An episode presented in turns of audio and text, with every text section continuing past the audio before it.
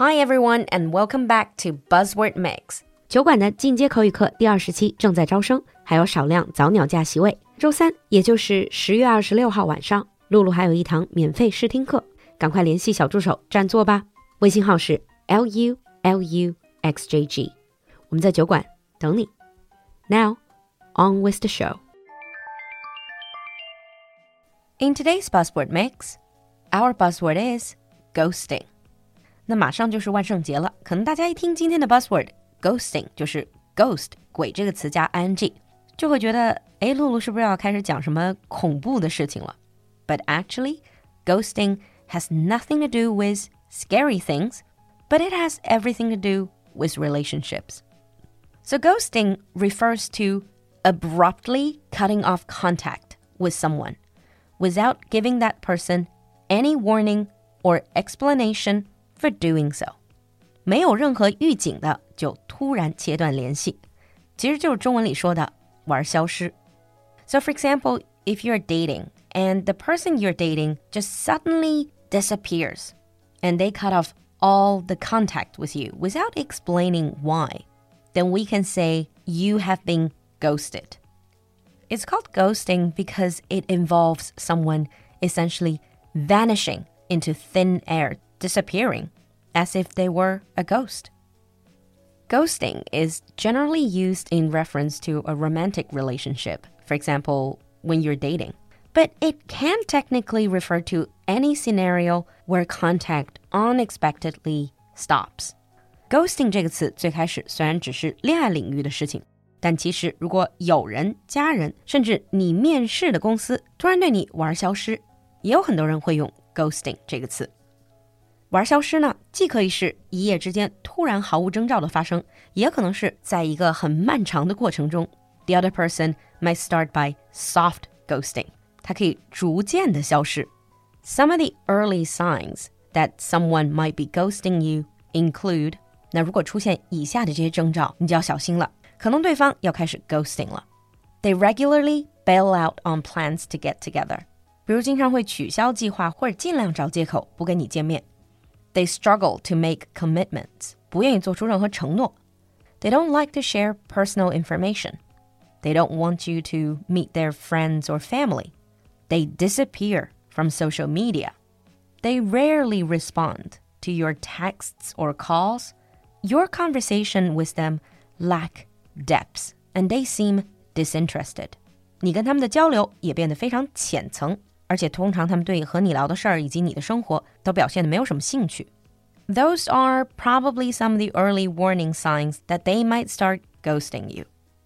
This day and age, ghosting very often occurs on social media. It involves cutting off all social media contact without any explanation. The other person may unfriend, unfollow, or even block you on all social media platforms. 如今这个年代， 很多时候的玩消失都是从社交平台开始的。他们可以对你 unfriend 删好友，unfollow 取关，甚至把你拉黑。They may even go so far as to deactivate or delete their social accounts to prevent all contact。甚至有人做的更绝，会直接删掉那个社交账号，就为了让你找不到他们。Now, though the behavior of ghosting has been around since the dawn of time, the term ghosting became mainstream about seven years ago alongside the surge in online dating, and it became an official entry in the Merriam-Webster dictionary in 2017. 虽然玩消失这种行为并不新鲜，但是 ghosting 这个词大概也就是六七年前才开始变得火起来。二零一七年正式被收入 Merriam-Webster dictionary. The reason why the term suddenly got mainstream is perhaps because online dating, all of these dating apps, has simply made it way easier to ghost people so that more people feel like they could relate or understand being ghosted or doing the ghosting. 之所以近些年来 “ghosting” 这个词突然火起来，可能是因为现在有太多的这种左滑右滑、上滑下滑的 dating app 或 social network app，所以很多人都经历过 ghosting 这种行为。Now, if you have ever been ghosted in any form of relationship, one of the questions that you're going to keep asking yourself is why can't the other person just come out and say that they don't want to contact me anymore? why do they choose to ghost? So there are two primary reasons why a person would ghost another. So reason number one is the easy route. 第一个原因就是因为玩消失简单粗暴。Because many people find it way easier in the short term to ghost someone than to have an awkward, uncomfortable, heart to heart conversation about why you're not interested in keeping in contact with them. The person doing the ghosting often wants to avoid confrontation or dealing with someone's hurt feelings, so they simply stop all communication, hope that you get the message, and just leave them alone. Reason number two is option overload and fatigue. 第二个原因就是选择过多，腻了就换。Especially with internet dating, this is what you see. There are so many choices, so they're quick to say, "Okay, next." 特别是各种交友约会的 App 里，腻了就 ghosting，简直是一个常态。Now, the reason why we talk about ghosting is because on the surface, ghosting seems harmless. They're just disappearing. They're not shouting at you. They're not having a fight with you. However, ghosting can be even more hurtful than a big breakup or a fight. It can have a real psychological impact on the person who's being ghosted. It's almost like sudden loss or grief. If you've been ghosted, you're shocked, you're in denial, and then you start to make excuses for them. But one of the biggest and the most negative impact of being ghosted is that you start to doubt yourself. 其实 ghosting 这件事情对于被 ghost 的这个人来说，最大的伤害就是很容易让他质疑自己。